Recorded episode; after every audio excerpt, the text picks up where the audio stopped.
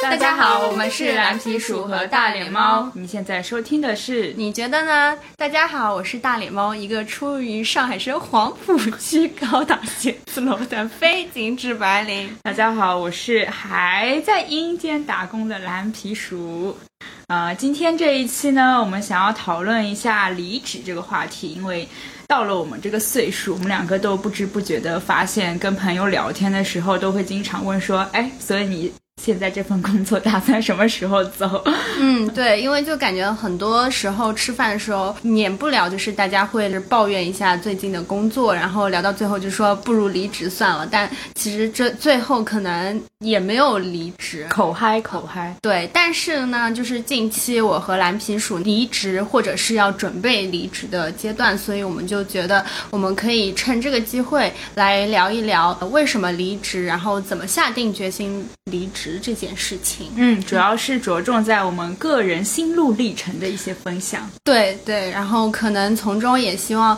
呃，可以总结出一些经验，或者是说，呃，离职的一些 tips。之类的吧，这怎么还能有 tips？Who knows？也有可能呢。好，我觉得我们我们的想法肯定有一些地方能跟在座有共鸣吧。我对在听的大家，很多年轻人一样都有共鸣。呃，首先呢，先我们分享一下，就是大概离过几次职，然后离职的原因都是什么？嗯，那我那我先说好了。我是一七年到现在一共离过两次职，嗯嗯，然后即将要第三次离职，然后 离职大户，离职富豪。第第一份工作其实坚持的是蛮久，我自己觉得蛮久的，两年。哦，那还可以，作为第一份工作，我觉得已经是挺久的了。对，然后它是一个蛮小的公司，然后小团队，所以当时离职的，我觉得是蛮呃自然而然的一件事情，就是觉得想。想要去一个更大的平台看一下，可能嗯有没有更好的发展机会，然后可以跟更大的团队合作这样子。对，所以就在两年左右的时间离职了。嗯，然后第二份工作就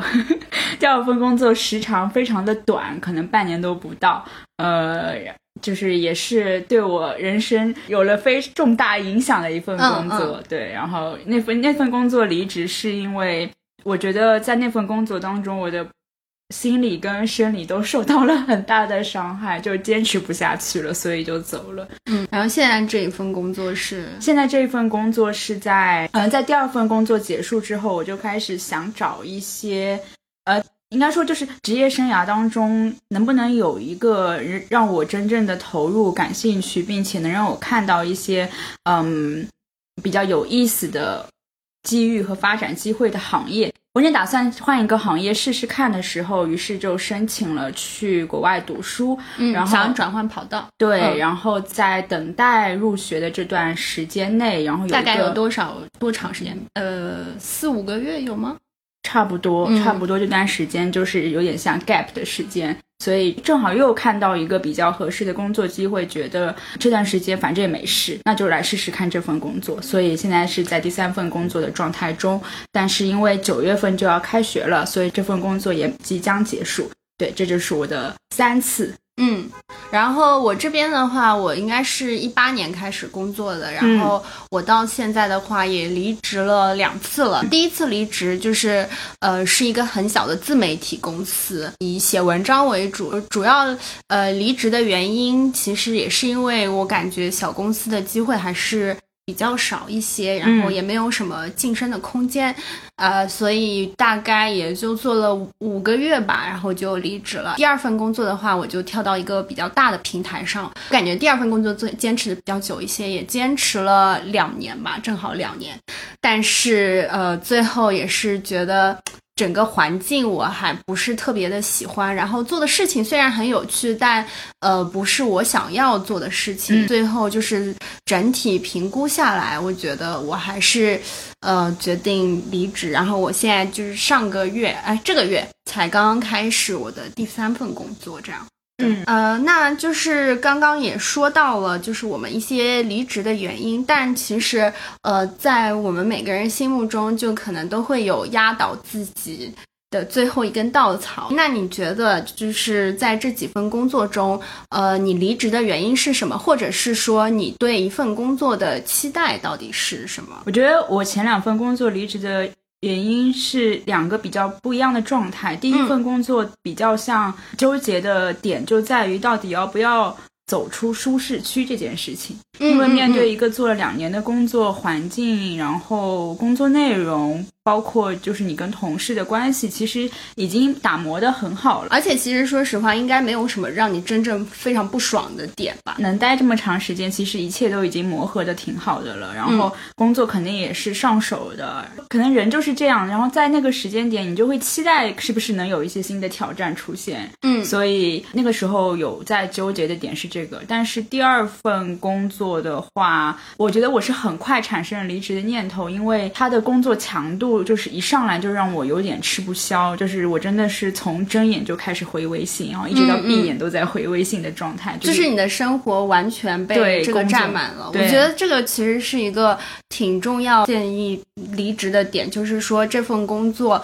可能除了对你工作本身时间以外，对你个人的生活，不管是生理上还是心理上，已经造成了一定的损害的话，我觉得即使这份工作可以带来很多的工资，那我肯定还是决定离职，因为其实你的生活或者是你的人生不应该完全是完全被这个工作所填满的。但我觉得你的第二份工作就是从睁眼到闭眼，就是都在工作，而且工作的同时，你心理压力其实是非常大的。嗯。对，然后在与此同时，我也没有也没有一个被受到支持的感觉，因为我的我的老板会认为是我的工作效率有问题，他认为我的工作还不够不够饱和，嗯，于是就是还在想方设法给我加更多的工作的资本主义，对，然后我我这里面当然有很多可以商榷的空间，可能我的工作方式的确在那个时候不是太有效率，但是本质上来说。我就陷入一个恶性循环当中，因为在各个工作当中得不到成就感，然后就会。产生倦怠和无限拖延，老板又不满意，然后老板不满意的情况下，我又更倦怠、更拖延，嗯，所以所以就变成每天都在这样的自我折磨当中。知道？我觉得他可能他那样说是想要激励我的一种方法。我老板带人的方式也跟我本身能够接受的方式也很不一样，他比较像就是我，我觉得他一直给我感觉很像就是我就是初中的班主任的感觉，嗯嗯，比较喜欢用一些打压的方式逼你成长，然后我那个时候。我就非常的不适应，我也没真的没有办法跟他很好的沟通，就他讲的东西和我我我们两个经常讲着讲着就就能感受到鸡同鸭讲，嗯，就是他想要的你也没办法，就我就完全没有办法认可他认可他的一些东西，然后他可能也不理解我到底为什么不能理解他这样子，对，所以走到后面就是非常自然而然的过程，嗯。嗯。你是从离职到有离职这个想法到离职大概经历多久？有没有这么纠结过？嗯，其实我感觉我呃没有特别特别的纠结，但是我觉得呃我离职的话，首先我会看一下就是。他我现在所处的职场和我心中的期许是不是一样？就是首先我思考了一下，我觉得有这三个点，我认为非常的重要。对我来说，一个是不是有晋升机会，特别是像我现在这个阶段，我还是希望可以往上冲一冲的。然后。不管是我的第一份工作还是第二份工作，其实我都没有怎么看到有晋升的机会。嗯，所以这个是首先一个，我觉得可能是比较重要的点。说到这个的话，其实我还是想说一下，呃，第一份工作跳到第二份工作没有晋升机会的点，是因为在小公司里面，就很多时候，你比如说做一个项目，嗯，然后那个项目可能开了个头。也没有后文了，你就觉得，就有的时候做一做，就发现，哎，好像也没有发生什么，然后就这个项目就结束了，就有很多试错的过程。但是你作为一个刚进职职场的小白。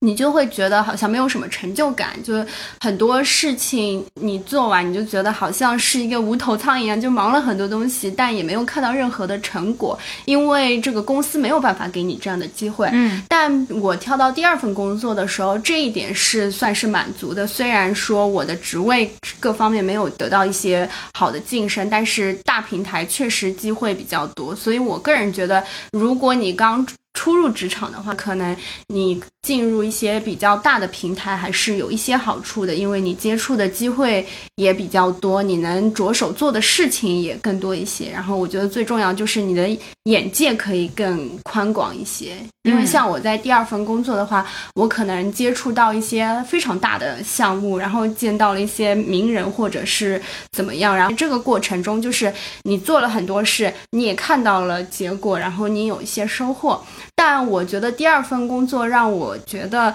嗯，比较的不好的一点就是，虽然你做了这么多，但是因为它的这个体制的问题，就你可能没有办法有很多的晋升的机会，就你不可能再往上走一步了，你可能一直要停在这儿，除非你上面的人走了，就是说白了就是一个萝卜一个坑这样子。所以我最后也是决定从第二份工作离职。嗯，然后第二个我觉得挺重要的，就像你刚刚说的，生活完全被工作填满了。但我个人觉得，就是一个呃，工作和生活的平衡非常重要。就我们公司之前会非常注重 work-life balance，就比如说我们公司呃一天大概工作七个小时，然后我们可能假期。也比较多一些，然后他可能还有一些额外的福利，就比如说，如果你出去做志工的话，那一天你也可以算成是你的假期；或者你出去学习的话，那也可以算成算成假期。就是有一些这种，不只是说这个公司只关注你的工作效率或者是你的绩效如何，他也很关心你是否舒适做这一份工作。这个对我来说还是很重要的，因为我觉得。你这一生中大概可能有四五十年都在工作，你不能让就是工作把你的整个。生活全部都填满，所以这个也是我衡量一个公司非常重要的点。对我发现你的目前就是包括你的第三份工作，其实都都是蛮讲求，就是要有工作和生活的平衡。你知道为什么吗？毕竟没有钱，只能给些这个啊，不然就直接给钱了。哦哦，是这样。原来 说到底其实是没钱，但比起比如说我有几倍的工资，我可能宁愿选择一个有更。更多的时间，更多的时间，我个人觉得。然后第三个的话，我觉得还是要跟个人的兴趣比较符合一些。就是我这三份工作，至少我感觉都是做一些跟 communication 和那个 editorial 写作之类比较相关的内容。对，也是你本身学习学的那个专业，所以我觉得这个还是挺重要的。所以如果就是说我现在的工作，其中这某一项就是。非常的不符合我所期待的，那我可能就会离职。那我我刚刚回到，就是我想要再稍微展开说一下下的点，就是关于第二份工作当中，让我自己感受到原来我很重视这件事情的是，呃，在职场当中一个 role model 的重要性。不管是在哪个公司，我一进这个公司，在那个职场当中，可能会本能的寻求一个可以让我学习和效仿，或者让我觉得他的工作状态非常好的一个对象。然后我可能会从他身上期待学到很多东西，而而且这个人不能离我太远，就是他可以是我身边的同事，然后也可以是我的呃直属上司，甚至是大老板。但如果我看不到这个人的存在，就是说我发现我的老板他的工作状态让我觉得很想要逃避，他的那个工作状态完全不是我未来期待想要成长成为的样子，嗯嗯嗯，我就会对这份工作更加的消极。对，我对你这个还挺认同的。然后这个其实也是我后来想了一个比较重要的点，就是不管是这个公司，或者是你的老板，或者是你的团队，就是有没有这个 ethical 的部分。如果他就是不够道德，或者是说他没有这种 role model 的一个影响的话，我觉得对我来说，我觉得这个公司可能不是我想要努力的方向。就算我努力了，我以后。对，成为他们这样的人，对我就会一直看着，我看着那个工作的老板，心里在想，我如果我自己在这个公司待下去，是不是三年以后就成为他这样一个状态？我想要成为这样吗？答案完全是否定。是的，是的，就是我也想举一下例子，就可能我上一份工作，嗯，他可能就是有。有一些这样不是很 ethical 的地方，然后可能就比如说，我我觉得我的老板非非常的双标，嗯，他可能比如说，如果自己拼错了单词，或者是对 对，因为我的老板是个外国人，那他自己拼错的时候，他就会说，嗯，我怎么拼错了？他就假装这件事情没有发生。但如果是我们拼错了一个英文单词，他会觉得你的工作态度不对，他会把你叫到他身边，把你骂一顿。那像这种就是非常双标的。嗯，我就觉得这这样的老板就很不服众的意思。对对，然后另外一个方面就可能有很多办公室的斗争啊，嗯对，然后或者是他们在招人的时候，他们考量的标准，招人的人熟不熟啊，不是有没有专业背景啊，就不是很专业。对，就可能不管是你的老板，或是整个公司，你待久了之后，觉得他这个好像不是非常的 ethical，那这个时候我就觉得这个公司是要赶紧逃离的。不管说他 work life balance 有多么的吸引人，或者说他工资可能也挺高的，但我觉得这不是我想要努力的方向了。就，嗯，总的来说，一句话总结就是我们很挑。但是我觉得就是应该要挑一些，就是如果你在一个这些都非常好的公司工作的话，相信你自己肯定就是也是身心愉悦啊。然后继续讲，就是刚才说。呃，为什么会有纠结这一点嘛？对，因为其实说实话，就像我们开头有讲，就很多呃，我们身边的朋友啊，或者是我们也看到职场上的一些同事，可能在吃午餐的时候啊，或者是在聚餐的时候，就是有点像是传统艺能，大家都要来聊一聊，说啊，就是抱怨一下老板，抱怨一下公司，然后就可能会说，哦，我马上就要离职了。但你最后发现，那些往往在那边哭着喊着要说离职的。人最后都没有离职，但是那些 可能在旁边听的人，最后受到了激发，立刻就离职了。但是说实话。呃，确实，离职的时候呢，就是一定会有一些纠结的点，对，肯定不会说马上就想要离职。首先，我们来先说说自己吧，你为什么会纠结？我主要离职，如果是像第一份已经做了两年的工作离职，其实就是一个现在的状态太舒适了，走出去你不知道会遇到怎么样的改变，会不会碰到一个很垃圾的公司 之类的这样一个担心。然后还有一个是。其实我发现面试是一个不断被人榨着你的人生选择的过程。嗯嗯，碰不是你碰到的每个 HR 都很有道德的，都很有专业水准的。有的 HR 就是问出来的问题会让你觉得受到冒犯，或者是他有可能是为了做什么心理压力测试故意问你，想看看你的反应能力之类。但我不管他的出发点是什么，但是我我总是会觉得那些问题是受到冒犯的，来评判你。嗯，对，然后而不是用一个平等的身份跟你进行。职位上的沟通会交流，他就是价值你一些跟专业无关的东西，比如说像我自己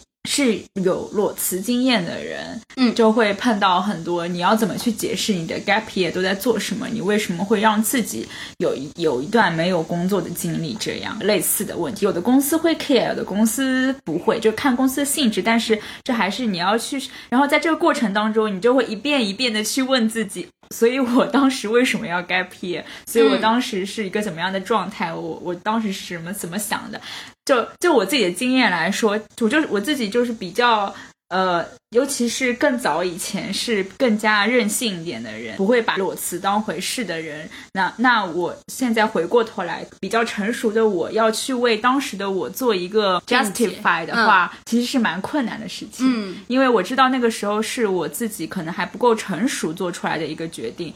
那但是你不能跟你 HR 这样说，所以就那个就面试的面试的时候一直会想要我要怎么包装这件事情，才能显得我当时其实是有脑子的人，不是说没有脑 子，一冲动就 对，就是这件事情还蛮难的。然后还有一件事情就是到了新的工作。就是要重新熟悉环境，这个环境包括跟人的交往，然后跟工作内容的交往，我是我觉得是有一点让人恐惧的事情，就是这种未知又重新开始，因为之前就是可能那个环境你已经很熟悉了，就是不管是领导啊，还是同事，或者是你自己的业务上，你都已经也不是说如鱼得水，但是可以。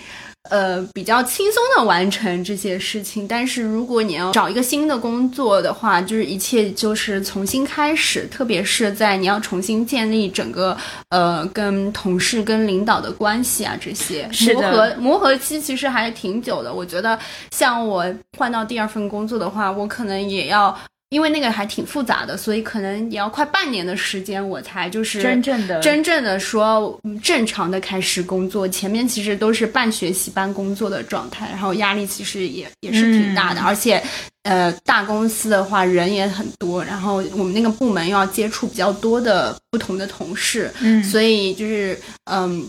很多时候刚开始的熟悉环境这件事对本身就很耗心力了。对嗯，嗯对。然后你说说看你的，对我这边的话，其实我感觉我想的跟你差不多。虽然我两份工作都是无缝衔接的，但是呃，可能在离职的时候也会。有一些想说，到底要不要离职这件事情。一方面就是像你刚刚说的，如果你在下一份工作，别人看到你有一个 gap 的时候，呃，是不是会心存疑问，就觉得你为什么要做出这个决定？然后，其实这个我也想稍微说一下，就是我觉得在离职之前要搞清楚自己真正想要离职的原因是什么。像我的话，我前面已经说了，我有三个很重要的给自己划定的标准，在离职前，就是你。不能因为比如说领导批评了你一下，或者是怎么样，你就觉得说那我不干了。对我觉得还是要仔细衡量一下，然后这个是暂时性的，还是你可以有解决方法的。如果你觉得这件事情已经触碰到你的底线了，那我觉得你是可以离职的。但如果说就是这件事情是可以被解决的，你觉得你可以通过你的一些努力，或者是说它虽然让你觉得不舒服，但你觉得你还是可以克服的，那这种时候我觉得还是不要离职了。可能还是说先给自己设定一个自己离职的底线，然后第二个就是说你在真的想考虑离职的时候，要想好说这件事情是不是值得我离职。对，然后刚刚还是说回说为什么说呃很多人不敢离职，我觉得还有一个原因，可能也是因为。害怕别人的目光吧，就是特别是说，像我找到新工作的时候，我爸就会开始跟我说，他周边的同事，嗯、可能小孩现在在哪里工作，工作的怎么样，然后就会跟我做一个比较，然后这个时候，就是如果我的工作比他们好，那我觉得没什么，但如果比别人差的时候，其实我觉得心里还是会有一点点压力的。然后另外一个的话，就是你感觉自己离了职，没有事在家。我会有一些焦虑吧，嗯如果是这样的话，我会觉得说，那接下来我应该要怎么办？接下一步到底要怎么走？除却我之外，然后我看了一下我身边的人，就是很多时候为什么不敢离职？我觉得，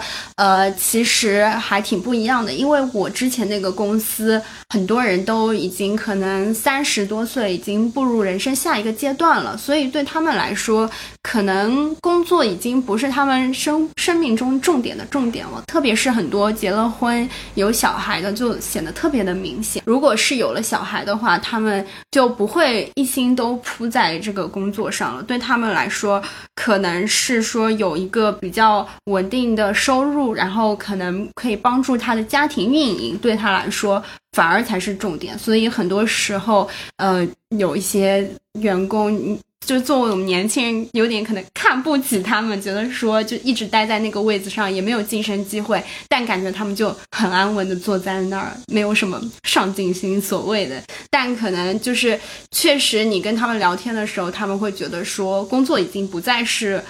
人生的重点，这其实也是有，我觉得还是有点启发，因为对我们现在这个时候，我们就觉得说啊，要拼工作，就是拼，就觉得这这是全部了。但是可能到人生下一个阶段，就是别人就觉得工作已经不是重点了。可是有小孩了，不应该更需要好好工作？因为现在养小孩成本那么高。对，但是他现在可能考虑的是说，他这一份工作，他现在收入已经够他养小孩了，他就不会想要再往上晋升。他更注重的是说，我是不是有，比如说可以准点下班，可以去接小孩，我的假期是不是够多，可以带小孩出去。我的意思是说，就我们现在可能把这个工作看得非常非常重，我们就觉得离职了或者是天塌下来。但是可能到了人生下一个阶段，它只是一部分了，它已经不这么重要了。所以我是觉得说，其实工作并不是全部。我身边有一直在说离职的案例，就是比较典型的是，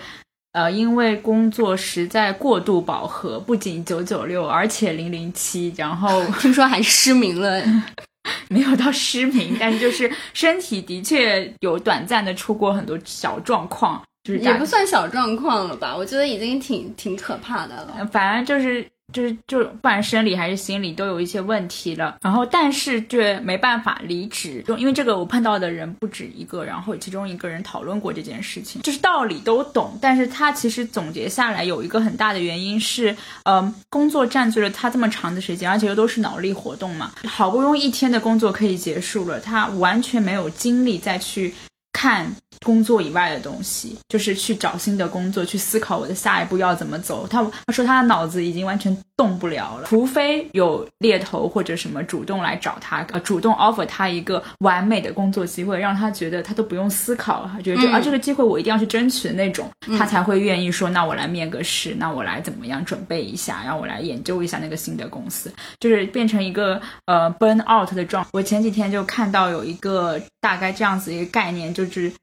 这个词非常有一点精准的描绘了这样的人的一种状态，它叫昂贵的坚持，就是把坚持视作通往目标的唯一路径。因为我看到它下面的几个呃这种特征的解释，发现哎，这不就是 跟我 抱怨了可能快两年的人，一直说这家公司多么多么压榨人，却从来没嗯从来没有一刻真的离开的。朋友嘛，呃，如果你正在进行一个昂贵的坚持，一个特征就是你发现自己在向不同的人重复同样的抱怨，说明你已经陷入了一个完全的 burn out 倦怠的状态。然后还有一种是，你会有一种想法，觉得如果还没有成功，一定是因为我不够坚持，啊，好可怕，是因为坚持的不够久，而不是因为我没有能力和天赋。就是你，你本身给自己设了一个障碍在这边，就是认为坚持是。唯一的，对，就是坚持的呃作用大于选择。还没有到达成功的原因，是因为时间还不够久，大概是这样的一个状态，所以就会一直这样下去。然后还有一个就是身体显示出焦虑的迹象，那肯定是生理上会产生一些不好的不好的反应。然后还有一个是因为没还没有到达成功，反而对自己坚持的事情会感到生气。比如说，开始质疑自己，说别人坚持这么久，早就成功了吧？我还没有成功，是不是因为我是一个 loser？是不是因为我没有能力？还有一个特征是，坚持这件事情几乎占据了你的全部精力。就是这种昂贵的坚持，这个就我我就觉得有在这几个因为工作失去了所有生活的人的身上有看到。嗯嗯，我觉得就是他们可能。已经被设定了这个思维模式，而且他们可能也在那个系统里面，每一个人可能都是。通过这个方式获得成功的，所以他觉得这可能是通往成功的唯一路径，他就不会有其他的想法。但如果像我们这样的话，我们可能因为没有在一个非常固定的系统里面，所以你会觉得说，除了努力之外，你还可以做选择，嗯，就可以。你比如说，像你可能会想说转换跑道，或者是像我可能说我可以去呃外面的世界看看，因为像我之前的那份工作也是一。个很大的一个系统里面嘛，这个其实也联系到下一个问题，就是说离职的时候会对自己有没有规划。我觉得这个就是我想说的点，因为其实在我上一份工作的时候，我们里面有很多人都在里面待了十几年，嗯，就可能他进入了这个系统，然后他一直在这个系统里面的话，他就不会想要跳出来。就我记得我离职的那天，就是有一个别组的一个领导请我吃饭，他就说，其实你想要在这个系统里面晋升也可以，他说你愿意熬，你肯定是可以熬出来的。他就说。有很多可能熬了九年、十年的晋升了一级，但是我觉得说这个可能不是我想要的方向，嗯，所以我当时对自己的期许就是说，我觉得三年是一个期限，因为我观察下来之前那一份工作，可能三年之后你就基本上肯定会在这个系统中了。就像比如说我的一个同事，他可能在这边正好待了三年多吧，然后他现在房子都。买在了在办公室的附近，他也经常跟我说他想要离职，但是我跟他说，那你要不要去看看什么机会，或者是我给他推一些？他说，哦，他说不行，他说我房子都买在这儿了，所以我觉得我当时就呃，给自己就设定好这个期限，就三年以内我一定要走。嗯，对，如果你不给自己设定一个期限的话，你可能慢慢的就被这个系统所吸入，然后你可能就一直待在里面了。那蓝皮鼠，你会对自己的离职的时候有任何的规划吗？我的前两份工作都是裸辞，而且这个裸辞其实也不是说真真的找不到工作，我觉得一直都是这样，就是你真的要找工作，永远有工作可以 offer 给你。对，就是啊，没有一份工作是那么完美的。但是我的我我之前的状态就是辞职了以后，也没有想过马上要找第二份新的工作，可能就是越工作。越越不知道为什么要工作，虽然这句话听上去很很，我懂，就是他最，因为你并不是说你在为自己做一件事情，你是在为别人做一件事情，你做到最后，不管你做到了多高的层级，你还其实是在为别人打工，是，对，就是邪恶的资本主义，说到最后，这其实我感觉也是所谓的一个。大系统，大的系统里面，就是工作这个系统，就是大家就是读完书就是要工作，工作就是赚钱，赚了钱可以买房还贷，然后去完成你的一生。我感觉这其实也是所谓的你被灌输的这个一个思想。就是如果你不工作的话，其实你可以以另外一种方式活着，并不是说你活不下去，你还是可以活下去的。对，我们之前谈的工作都是指全职工作，嗯，对。之前有看到过向彪，他提出过在某个采访里，好像提出过一个概念，叫做“工作洞”。嗯，他说此时此刻的中国人去工作，像是跳到一个洞里，发疯的继续咬牙。几年之后，从洞里爬出去，歇一口气，过一点相对清闲的日子，开个烧烤店，搞搞直销或者炒股。然后几年等钱花完了，失去了安全感，再重新跳入洞里。感觉怎么办？跟我的状态很像，我就是 从洞里爬出来以后，给自己放松一段时间，然后又赶紧找下一个工作。对，所以我才觉得说，我我觉得工作是可以的，因为我也不希望自己变得过于懒散。因为如果不工作，主要是我不知道，我找不到一个可以让我。做什么事情的目标，但是至少现在工作的话，就是是一个合乎我兴趣的东西，所以我觉得我可以继续做下去。然后就像我刚刚说，另外一个比较重要的，我不希望它是填满我整个生活的，我希望它是给我一些人生目的，但是我的人生还有别的东西。对我发现，我们最起码我们身边的人，包括我们自己，都非常追求在生工作中有没有获得一点意义感和价值感。就可能我们不是特别重。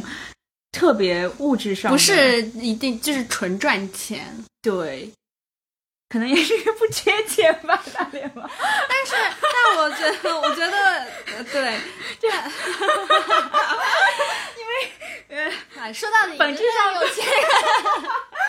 本质上，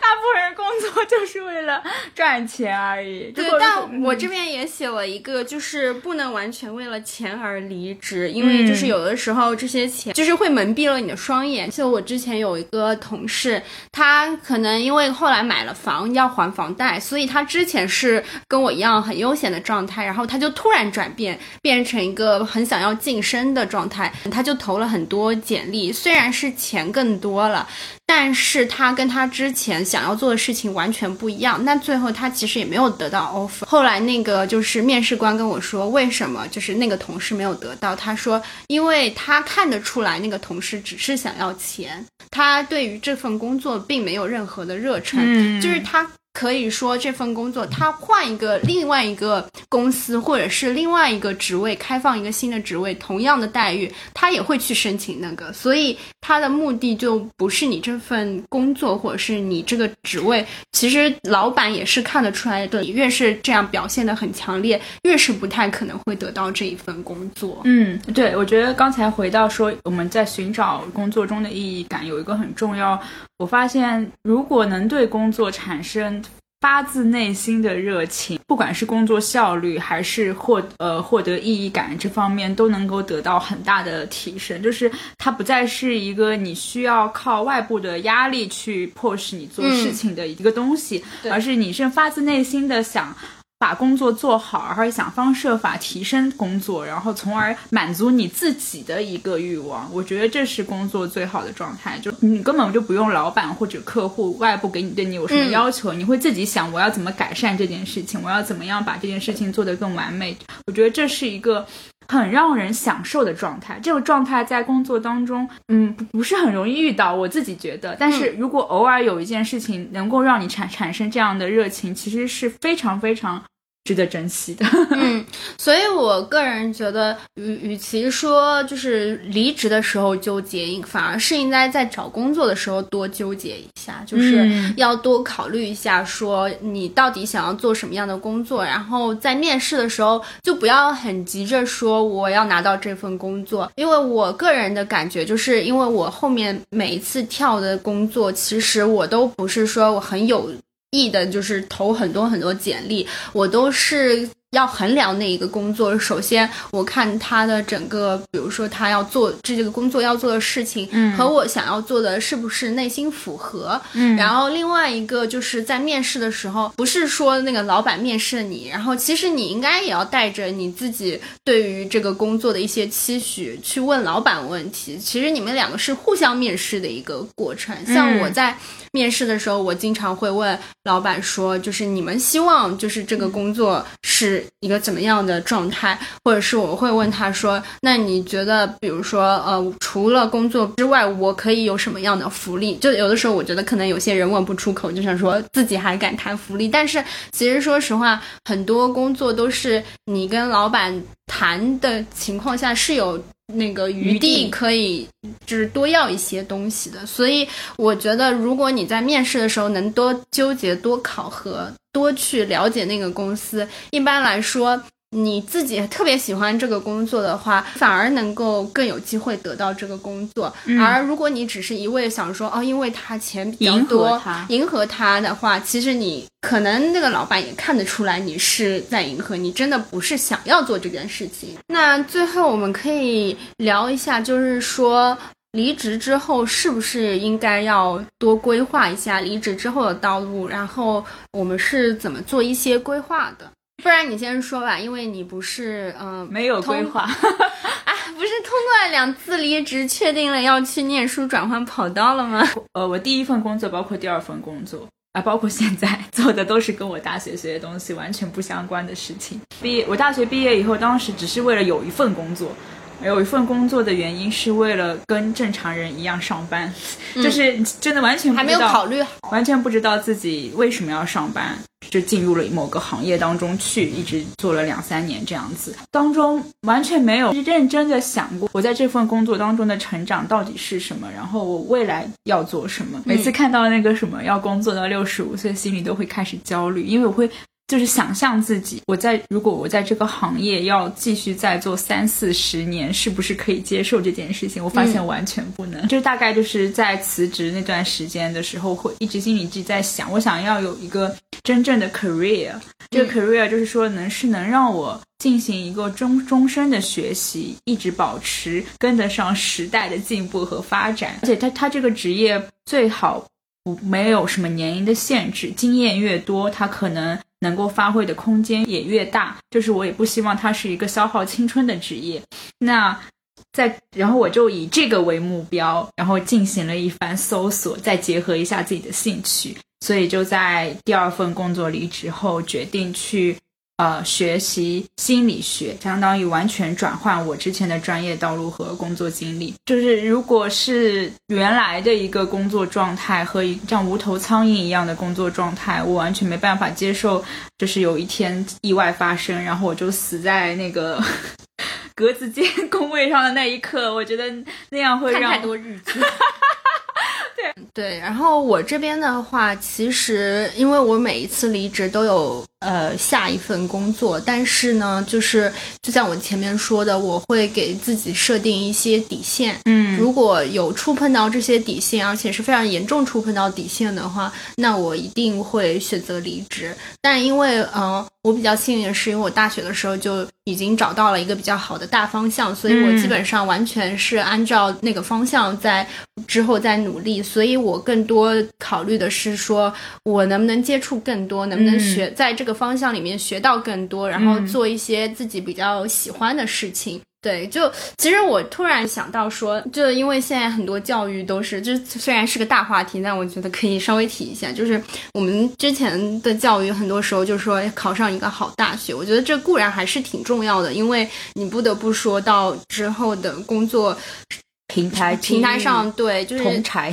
对，可能那个呃，你的学历还是挺重要，但另外一方面，我觉得就是之前可能没有这个机会，但比如说大学的时候。就不要荒废，就尽量的找寻一下自己想要走的兴趣，对，兴趣在哪里，方向在哪里，这样你进入职场就会比较顺滑一点。所以我觉得，可能就是越早能够找到自己想做的方向，可能对于之后你想要往后怎么走。应该是比较有利一些，的，不然就是会像我一样在实践当中很用很慢的速度摸索。因为我之前的之前一份工作不是说从早。睁眼回微信到晚上闭眼吗？嗯，我发现我现在第三份工作，因为不再是沟通向的了，只是要在阴间时间工作。对，就是它是一个比较重个人创作向的，虽然也要团队合作，但是这个团队合作是只有公司内部那种，所以我就不不需要回每天回很多很多微信。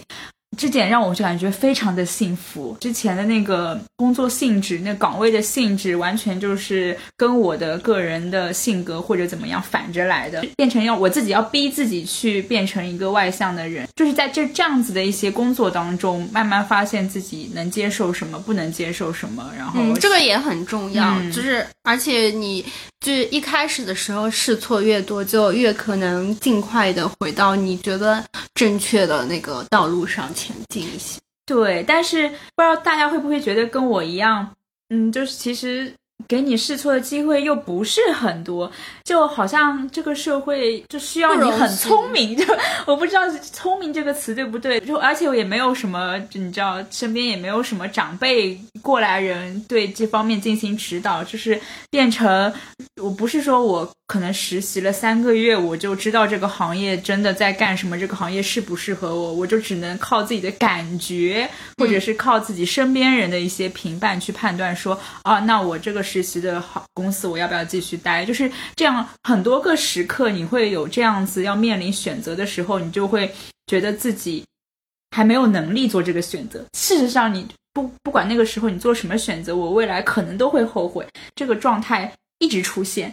嗯，但是呢，这个社会又要求你要很快的。做做出选择，而且这个选择一定要是对的，不然以后就会面临我像我一样，简历就会被 question，你为什么 gap？你为什么从一份工作跳到这份工作？就是为什么差差距这么大？之类之类之类的，会会给自己未来的自己遗留很多问题。所以这是我觉得还蛮 tough 的一点。对，我觉得啊，确实就是这个社会对于你做出错误选择的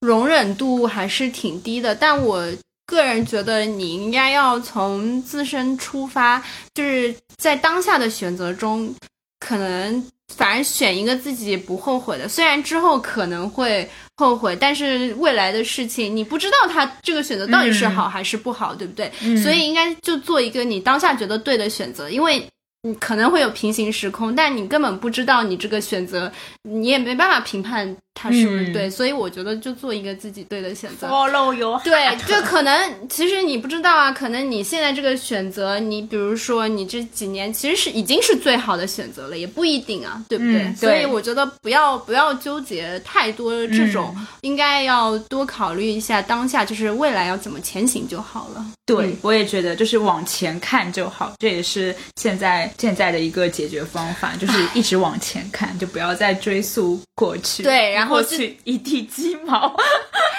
然后然后就坐等拆迁。以上就是我们本期节目的所有内容。喜欢我们节目的话，欢迎大家前往苹果播客、Spotify、小宇宙 APP 或者你正在使用的播客平台订阅我们。我们也开通了微信、微博，欢迎搜索“你觉得呢？”What do you think？关注我们。那我们下期节目再见。